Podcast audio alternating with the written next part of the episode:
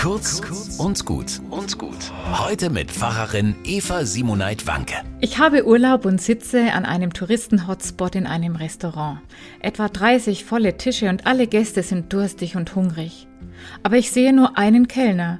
Mit großen Schritten fliegt er von Tisch zu Tisch. Auf dem Tablett klirren die Gläser. Er schwitzt, er versucht sein Bestes. Tut mir leid, wir sind heute unterbesetzt. Und immer bleibt er dabei freundlich, er lächelt, er entschuldigt sich. Ich werde unruhig. Das geht ja so gar nicht. Ich unterdrücke den Impuls, wenigstens beim Abräumen zu helfen. Eigentlich muss ich gar nicht so lange aufs Essen warten und außerdem habe ich doch Urlaub. Es schmeckt fantastisch.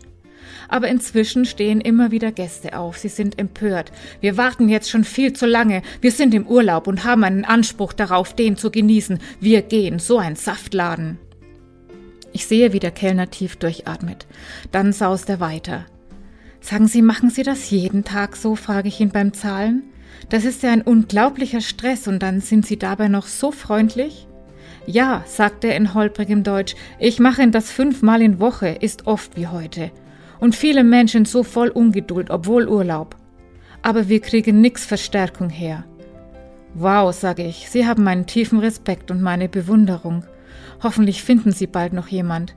Und ich wünsche Ihnen außerdem viele gnädige Gäste. Da strahlt er.